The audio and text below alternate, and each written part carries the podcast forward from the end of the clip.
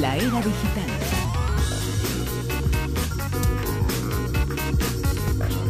Con Javier Sevillano, como siempre. Javier, muy buenas. Buenas noches, Bruno. DJ Sevi. Hola, Silvia.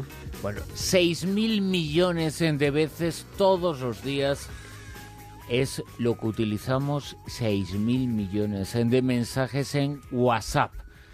Lo que utilizamos, muchísimo utilizamos eh, WhatsApp. Todos, absolutamente todos. eh, nadie es inocente. Bueno, pues según esta filtración de Wikileaks, según estos eh, documentos que se han dado a conocer, según esta información, antes incluso de que se mande mientras nosotros lo estamos escribiendo, se nos puede espiar. E incluso si estamos hablando a la vez, esa televisión que tenemos, esa televisión inteligente, nos puede estar grabando la conversación aunque esté apagada. Esa televisión, después de grabar nuestra conversación, la manda a un sitio y no se sabe qué es lo que puede ocurrir. Nos espían absolutamente en todo. Eso es eh, lo que dicen estos eh, documentos. Eso es lo que dicen los, los más de 8.000 documentos que ha facilitado eh, Wikileaks en, en esta vez en, en un proceso que ha llamado Vault 7, algo así como Bóveda 7, ¿no? Son 8.000 y pico documentos entre, en los que ponen en entredicho la labor de espionaje eh, de la CIA, concretamente de una sección de la CIA que es el Centro de Ciberinteligencia, que es una especie de NSA dentro de, la CIA.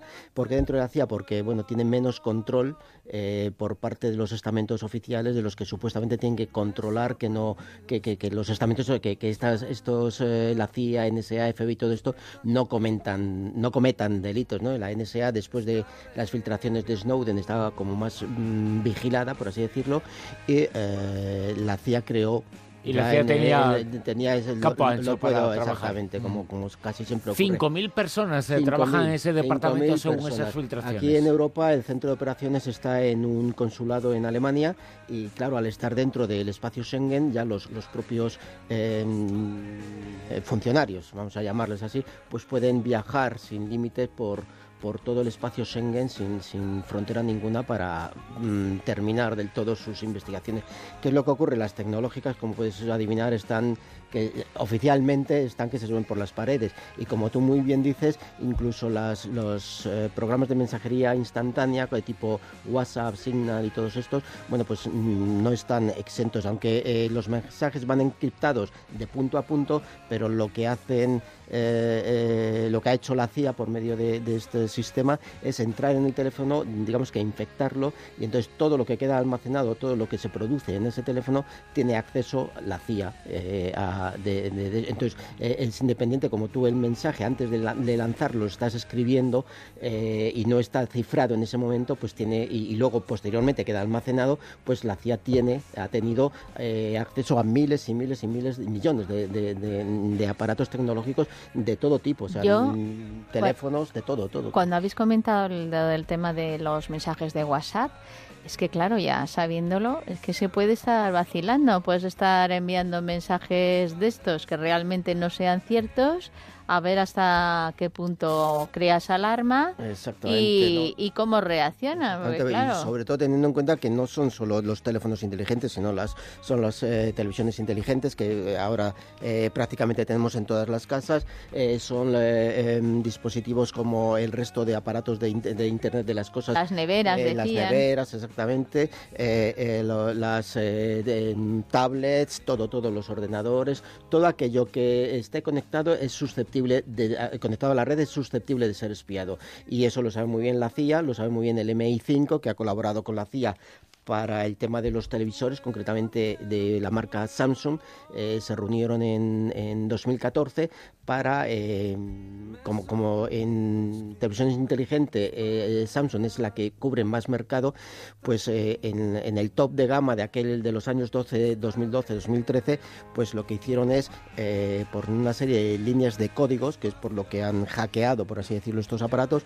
entraron y entonces todos aquellos que tenían tanto cámaras para eh, disfrute de los, de los usuarios como micrófonos, pues todo aquello, aunque estuviera apagado, se podían estar conectados y todo, toda la información eh, recogida en unos servidores de la CIA donde era analizada, donde es, ha sido analizada. Es curioso, Samsung ha dicho y ha dado a conocer esa información que en el manual de instrucciones, en el eh, pliego eh, de cosas que pueden eh, pasar que tú tienes que poner acepto al final que nadie se lee porque es larguísimo. Es dos veces.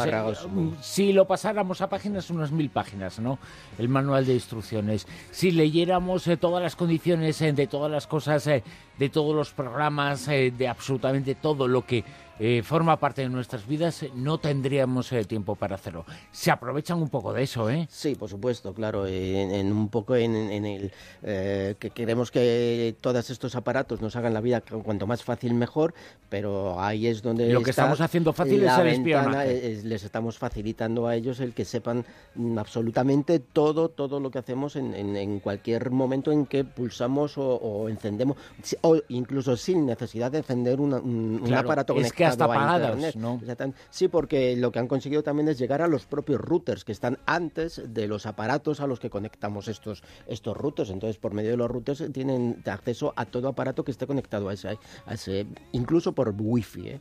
¿Y las empresas eh, tecnológicas a partir de esta información? Bueno, pues lo que recomiendan es lo de siempre, es decir, eh, primero, eh, tener eh, eh, todos estos aparatos que tengan la última actualización, bajarse todas las actualizaciones de seguridad, los famosos parches de seguridad, que se supone que ellos evitan con, con estos parches este tipo de ataques. Bueno, evitan. Bueno, vamos a ver. Eso es lo que dicen y, con lo que ellos se cubren las espaldas, lógicamente. No pueden decir otra cosa. Pero eh, donde está hecha la ley está hecha la trampa y, la CIA, pues de trampa sabe un poco, ¿no? Entonces, eh, lo único que podemos hacer y que ellos recomiendan es actualizar y sobre todo no tener aparatos que eh, cuyo soporte em, por parte del fabricante, del software del fabricante, se haya quedado obsoleto. Es decir, tengamos en casa un ordenador con un sistema operativo cuyo propietario, cuyo fabricante ya no de, no de soporte porque haya sacado posteriormente eh, eh, otros eh, sistemas operativos. Pero afecta a todo tipo de teléfonos, todas las marcas, todo, o sea, todo, todo, todo, todo, absolutamente todo. Yo tengo la sospecha de que a la gente le importa bien poco que les espíen. queremos ser libros abiertos y ahora no nos importa que alguien consulte la página tal, la línea tal. Porque además, es que esta es otra información que nos vas a contar, se ha duplicado en el último año el número de teléfonos inteligentes en nuestro país. Toma ya. Pues sí, eh, hace unos años hay un estudio eh, patrocinado por Google y con un eh, han entrevistado a 600 y pico 625 mil personas en todo el mundo y ha durado cinco años, ¿no? Entonces lo que han advertido en, esta macro encuesta es que desde 2000, en 2012, por ejemplo, uno de cada tres consumidores en 40 países, en 40 mercados eh, tenían acceso a Internet. ¿Y qué ocurre? Que cuatro años después, en 2016, esta cifra había aumentado hasta el 70%. En España, pues eh, resulta que eh, actualmente tenemos más del 80% de personas que utilizan un smartphone en España, mientras que hace cinco años, en 2012, había mm, solamente el 40%. Es decir, en cuestión de cuatro o cinco años hemos duplicado el, acceso a los teléfonos, ¿no? el, el, tener cada uno de los teléfonos. ¿Qué ocurre? Que incluso hay gente y se, han visto que eh, si hace unos años había un porcentaje eh, que tenían solo un teléfono o otro porcentaje con dos o con tres, resulta que estos porcentajes en estos últimos años también se han disparado fundamentalmente en el Reino Unido y en España. ¿no? Eh, somos los países dentro del espectro europeo, del ámbito europeo, que más nos hemos desmadrado, por decirlo de alguna forma para tener incluso una sola persona varios dispositivos. O sea, que somos los más frikis con los eh, teléfonos. En este sentido, sí, incluso luego pues eh, han identificado como las personas más jóvenes, las menores de 25 años, tienen una necesidad de teléfono desde el momento antes de levantarse para consultar ya la hora que es, para usarlo de despertador, para eh, ver vídeos, para, hacerse comprar, fotos. para selfies, exactamente, para todo, absolutamente. Y este porcentaje se ha disparado también en, en los últimos años, ¿no? Y eso que disponemos de una web para usar de forma responsable este tipo de tecnologías, sacarles partido, ¿no? Sí, pues eh, eh, la ha puesto en marcha concretamente en Movistar. Eh, ya la tenía puesta en marcha en, Brasil y desde hace un mes ya está en, en, España, Venezuela y algún otro país y poco a poco la va a ir extendiendo al resto de países latinoamericanos. Es una web que se llama dialogando.com y es un espacio de debate ¿no? en el que va a haber especialistas para aconsejar tanto a todo tipo de usuarios, desde los más pequeños hasta los más mayores, en todo ámbito familiar familiar, escolar, a nivel de ocio y, todo ámbito en el que pueda una persona meterse en, la, red. lo que mm, nos van a dar son consejos sobre sostenibilidad, innovación, entretenimiento, educación, comportamiento y, ciberseguridad, ¿no? Y bueno, va a haber em, temas pues como dando alerta y consejos sobre ciberseguridad, el ciberacoso que desgraciadamente está tan, tan de moda, ¿no? el estar hiperconectados a todas horas, cómo poder relajarnos un poco también, ¿no? Cómo manejar los móviles al, al, al, volante y, bueno, todo tipo de, evitar la basura electrónica, por ejemplo, todos los mensajes que no... En fin, eh, aprender eh, a responsabilizarnos mm, de, al estar conectados en, la red y que no sea la red la que nos domina a nosotros o los aparatos electrónicos, la tecnología, sino que seamos nosotros los que responsablemente controlemos a la red. Y puede ser la gente responsable y puede hacer algo fantástico. Se escucha la rosa de los vientos en cualquier objeto cotidiano, ¿no? Pues eh, en cualquiera, en el que tú quieras, eh, siempre y cuando esté conectado a onda cero.